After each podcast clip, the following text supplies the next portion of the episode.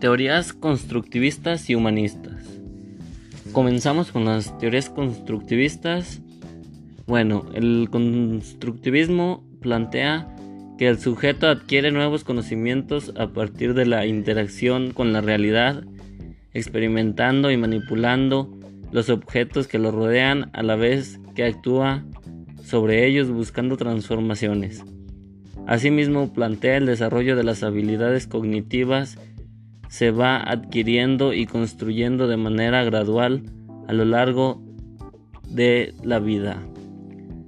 Suelen presentarse interpretaciones equivocadas referentes al constructivismo, ya que se piensa que se trata de que el alumno aprenda por sí mismo sin intervención del docente, quien es visto como un proveedor de información o materiales que propicien el aprendizaje, sin embargo, en el proceso de aprendizaje desde la perspectiva del constructivismo se debe dar una relación entre los estudiantes y el maestro donde se intercambien conocimientos.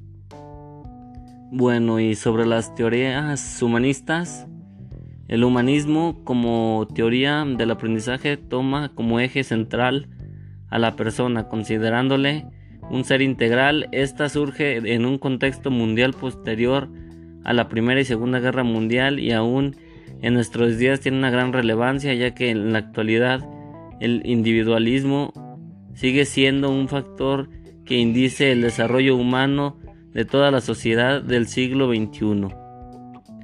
Pues en un mundo dominado por la tecnología y las redes sociales, paradójicamente prima el egocentrismo. Las corrientes humanistas cuentan con diversos teóricos. Eh, John Dewey es uno de ellos, quien daba valor a la primordial, a la experiencia, a partir de la cual se puede llegar al conocimiento de las cosas. Para este autor el rol de docente se determina desde una posición de intercambio con los alumnos y no desde la manera transmisión de conocimientos. Desde la perspectiva humanista, la educación implica construir de manera integral al ser humano, de las relaciones que establece con los demás, por su perfeccionamiento personal, es posible a través de las experiencias compartidas. Recuerda que no se aprende de los demás, se aprende con los demás. Esto fue parte de lo de las teorías humanistas y teorías constructivas. Sería todo de mi parte. Gracias.